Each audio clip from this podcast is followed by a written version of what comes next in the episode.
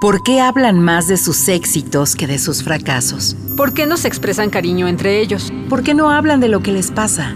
¿Por qué se descuidan tanto? ¿A qué le tienen miedo?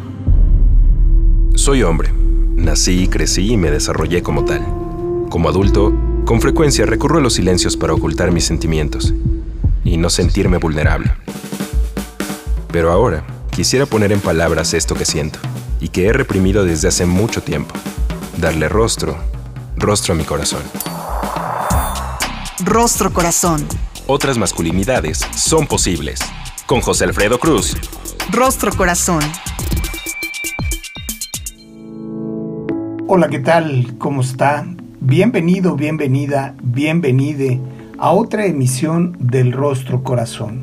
Como cada martes pasandito el mediodía, me da mucho gusto saludarle por favor póngase en contacto con nosotros a través del correo electrónico círculo abierto para hombres gmail.com o a través de nuestra página electrónica en www.circuloabierto.com.mx y nuestras redes sociales en Facebook, en Twitter y en Instagram como Círculo Abierto y por supuesto Rostro Corazón. Vamos al relato del día. Rostro Corazón. Al principio todo era muy hermoso. Éramos el uno para el otro. Nos complementábamos. Ella era mi media naranja. Estábamos tan enamorados que cualquiera que nos veía decía, se ven muy bonitos juntos. Apenas llevábamos cinco meses de novios, pero yo sentía que la conocía de toda la vida. Sin embargo, las cosas empezaron a cambiar tres o cuatro meses después. Empezábamos a pelear constantemente. Le molestaban algunos de mis hábitos y yo no entendía por qué. Cuando recién empezamos a salir, era muy linda. Íbamos a todas partes. Nunca decía que no. Siempre apoyaba lo que yo proponía. Nunca le molestaba lo que hacía. Ahora me empieza a cuestionar que por qué me emborracho seguido, que por qué me gasto todo en alcohol y en videojuegos. Dice que a veces parece que prefiero irme con mis amigos que salir con ella. Me dice que he cambiado, que al principio era muy lindo y atento, que procuraba estar al pendiente de ella y que ahora es como si no me importara. Yo le decía que también ella ha cambiado, que al principio no le molestaban mis actividades y ahora es como si todo de mí le molestara, que antes era más comprensiva y que ahora me reclama de todo. No entiendo qué es lo que pasó. Era tan buena, tan linda y amorosa. Ahora es como si fuera otra persona. Francamente prefería a la muchachita que no decía nada y no a esta que me dice todo lo que piensa. Por eso muchas veces prefería estar con mis compas. Ahí nadie me dice nada. Francamente no es la mujer que yo creía. Algunas veces hablamos sobre cómo sería nuestra vida si nos casáramos. Nos imaginábamos teniendo una casita y criando hijos. Nos pensábamos como dos personas que fueron hechas la una para el otro. Terminamos hace tres meses. En una discusión que tuvimos muy fuerte, me dijo que yo no era el hombre que ella buscaba para casarse. Yo, en un arranque de cólera, la tomé fuerte del brazo y le grité que yo tampoco la veía como la madre de mis hijos. Ella con voz temblorosa me decía que no la lastimara. La solté del brazo, no sin dejar de aventarla. Desde entonces ando solo, de fiesta en fiesta, buscando una chica que sí me quiera, que me quiera bonito. Estoy seguro que encontraré el verdadero amor, porque cuando el amor es de verdad, no hay reclamos ni peleas. Todo es bonito. Rostro Corazón. Del amor romántico, un texto de la pluma sensible y en la voz de José Carlos Gutiérrez, el Charlie para platicar sobre él. Me da muchísimo gusto darle la bienvenida a Rostro Corazón a mi querido amigo Félix Nava Armendaris, Félix es licenciado en psicología por el Claustro Universitario de Chihuahua, máster en psicología clínica y de salud por el Instituto de Estudios Superiores en Bilbao, España, maestro en psicología clínica por la Escuela Libre de Psicología en Chihuahua, candidato a doctor en psicología por el Instituto de Investigaciones Psicológicas de la Universidad Veracruzana, investigando temas de género, masculinidades y violencia. Es fundador del colectivo Cineami, grupo de crecimiento para hombres, en donde se desempeña como facilitador de grupos. Además, es parte de la red Cómplices por la Igualdad. Amigo, qué gusto saludarte, ¿cómo estás? Bienvenido a Rostro Corazón. ¿Qué tal? Buenas tardes. Estoy muy feliz de estar aquí con ustedes. Muchas gracias por la invitación.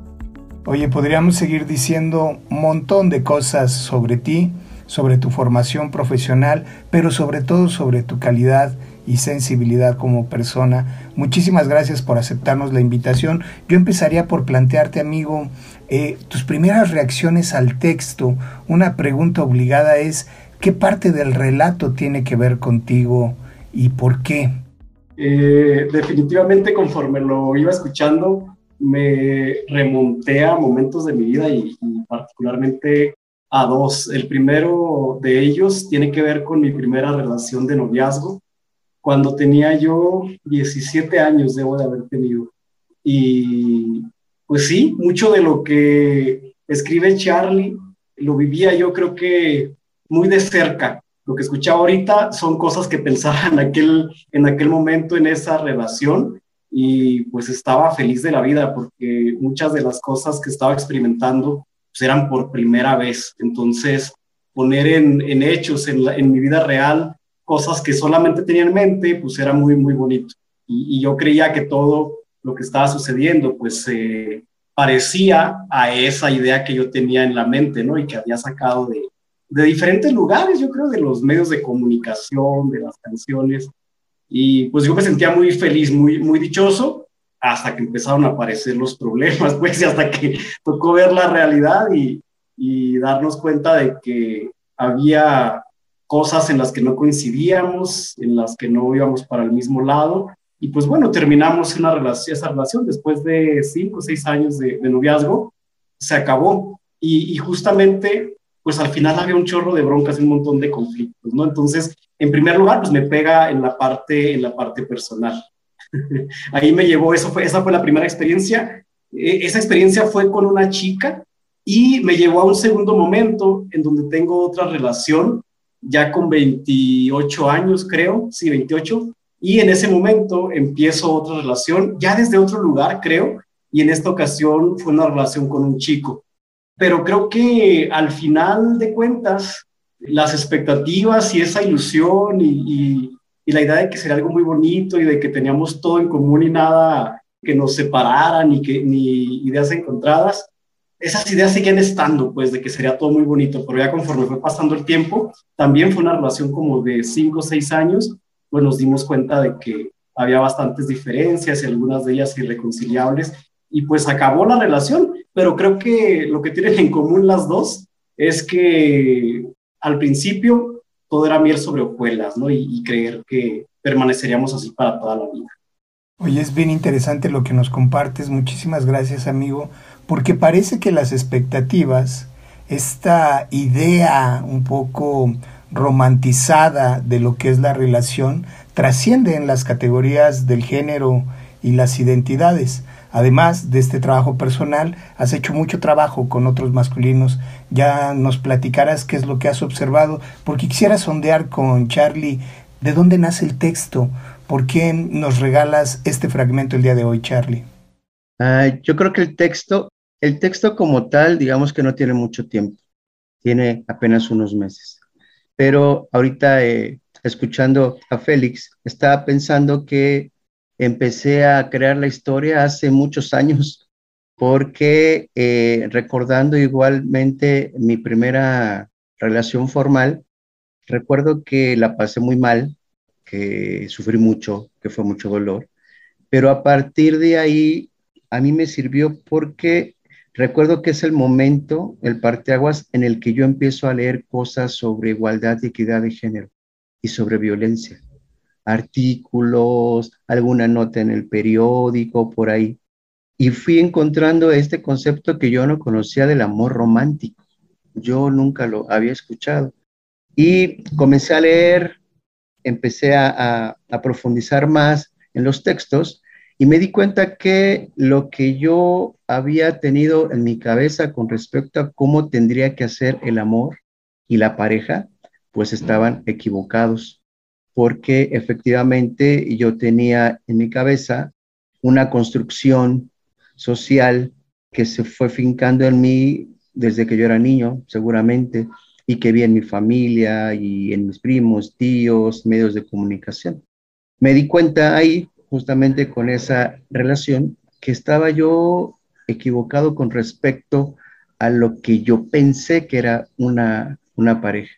Y ahorita, eh, José Alfredo, tú mencionaste una palabra bien interesante y creo que es expectativas. Mis expectativas me doy cuenta que estaban eh, erróneas, equivocadas. Yo creo que ahí surgió la idea del, del texto, aunque en letra, ya en palabras, tiene poquito que lo hice. Un texto que se viene escribiendo desde hace mucho, desde la historia personal, desde nuestras expectativas. Amigo, eh, antes de irnos al corte, déjame explorar un poquito si esta combinación entre expectativas y la idea romántica que tenemos de las relaciones invariablemente nos va a llevar al sufrimiento, porque Charlie nos dice que había mucho dolor en nuestras formas de amar. Si no, ¿y por qué? Definitivamente sí porque la realidad no coincide con eso que tenemos en nuestra mente. Tenemos una serie de expectativas, tal como las nombra Charlie, y que ya en la vida real, pues no es imposible cumplirlas. Entonces eso indudablemente trae un montón de dolor, de sufrimiento. ¿Cómo transitamos, cómo construimos nuevos, mejores, otros vínculos o reciclamos las mismas formas románticas que aprendimos para amar? No se lo pierda, seguiremos platicando con Félix Nava Armendaris hoy en El Rostro Corazón. En un momento regresamos. Rostro Corazón. Otras masculinidades son posibles. Regresamos.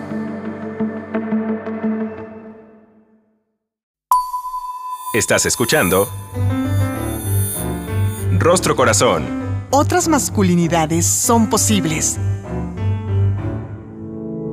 Ya estamos de regreso en Rostro Corazón a través de Ciudadana 660, platicando hoy a colación del texto de José Carlos Gutiérrez, El Charlie, sobre el amor romántico, con mi querido Félix Nava.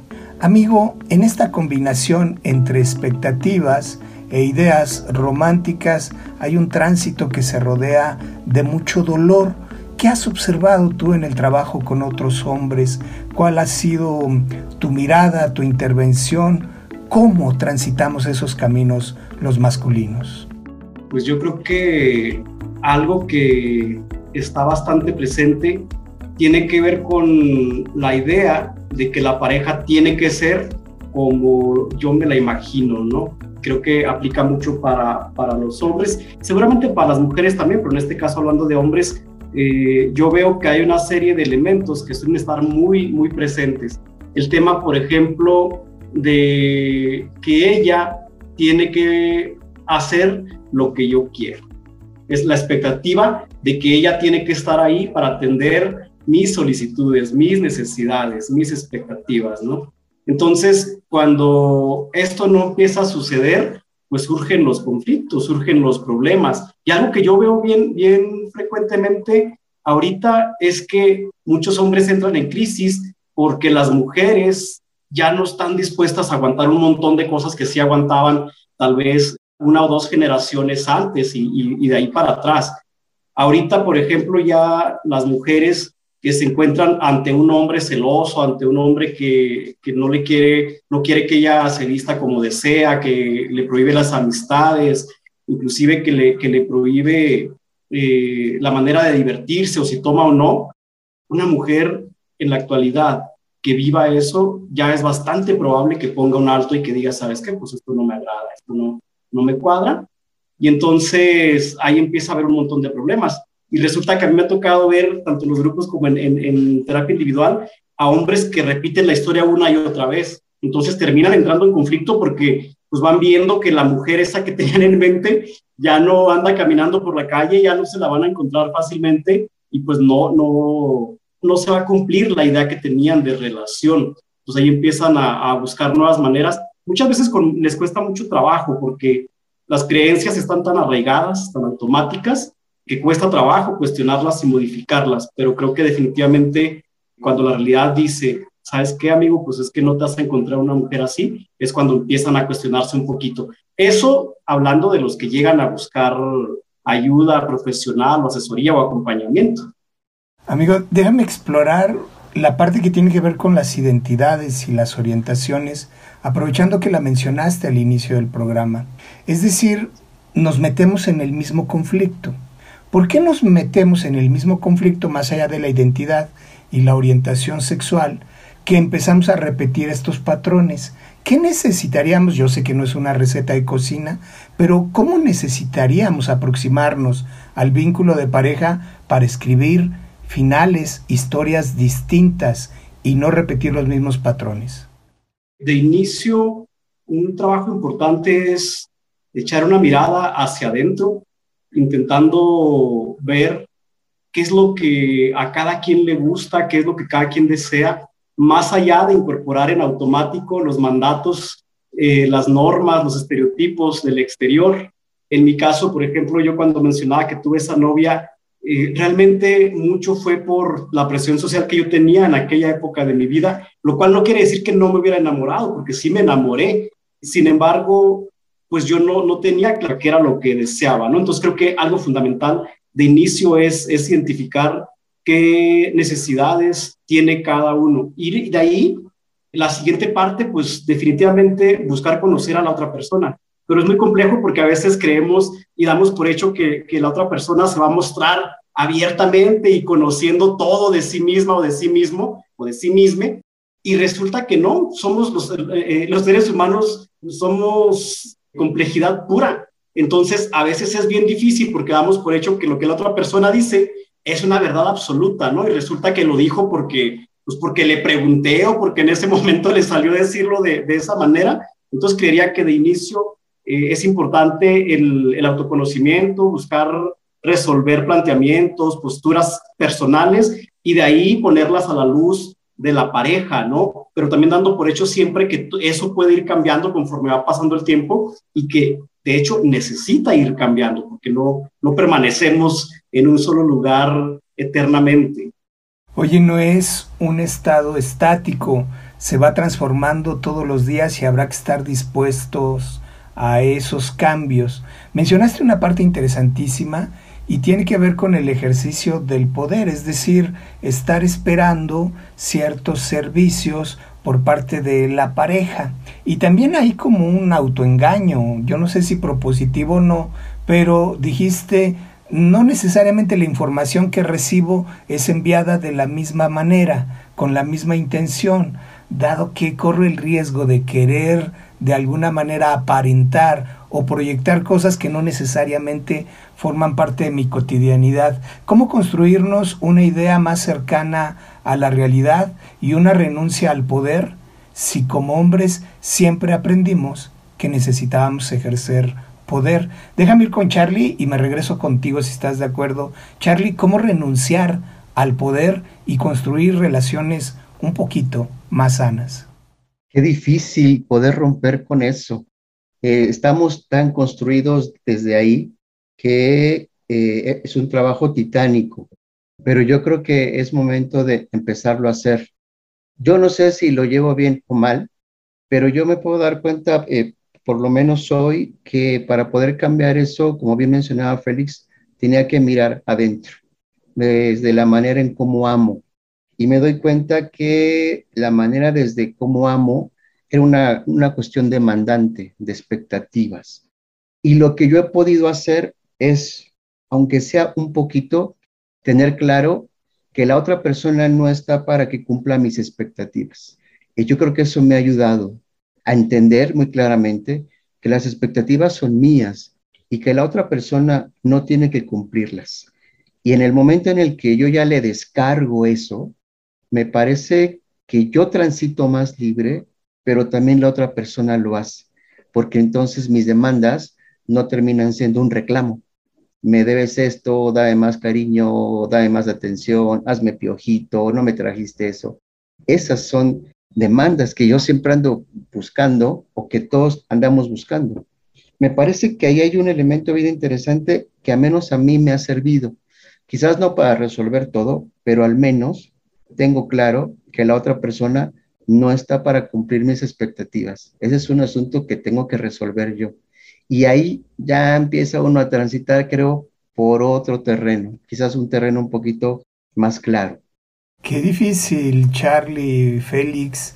Primero iniciar este proceso de autoconocimiento, después de renuncia de expectativas y siguiendo por esa línea, hace rato mencionaban la renuncia también al ejercicio del poder, ¿no? Apropiarnos, ¿cuál es mi responsabilidad como masculino?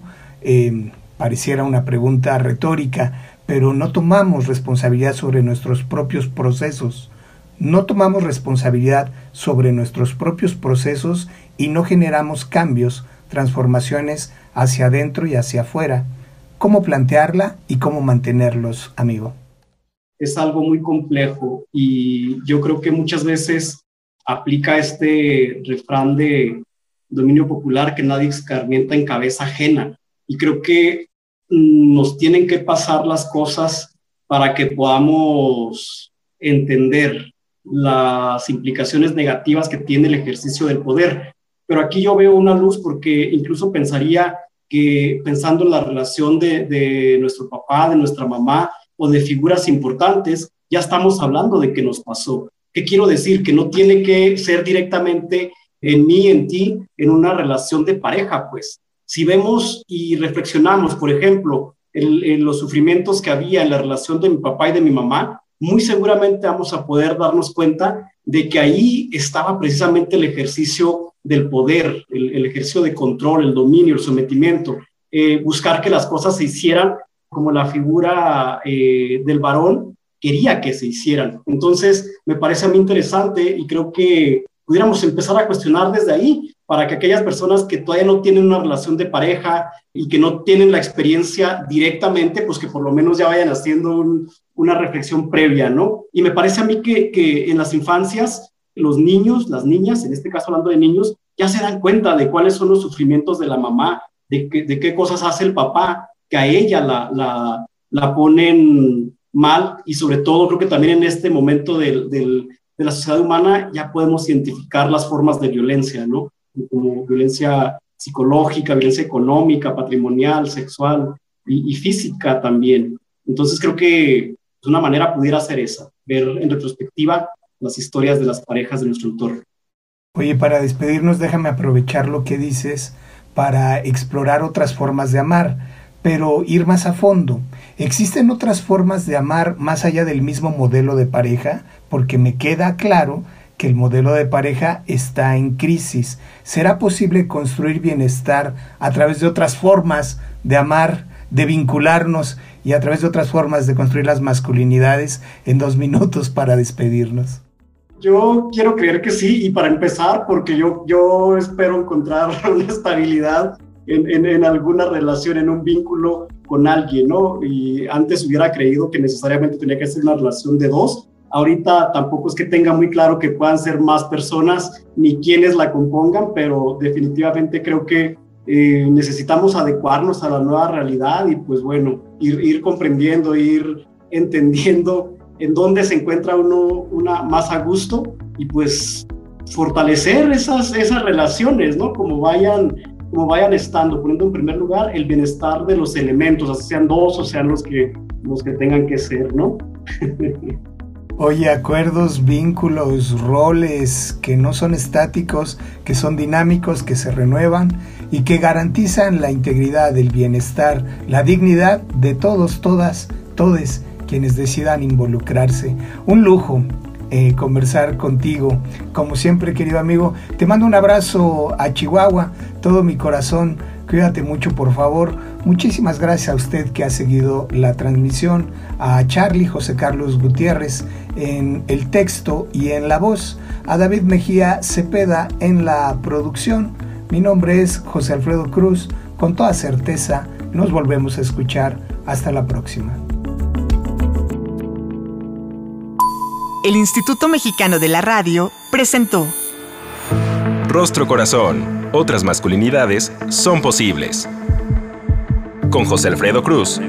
Rostro Corazón.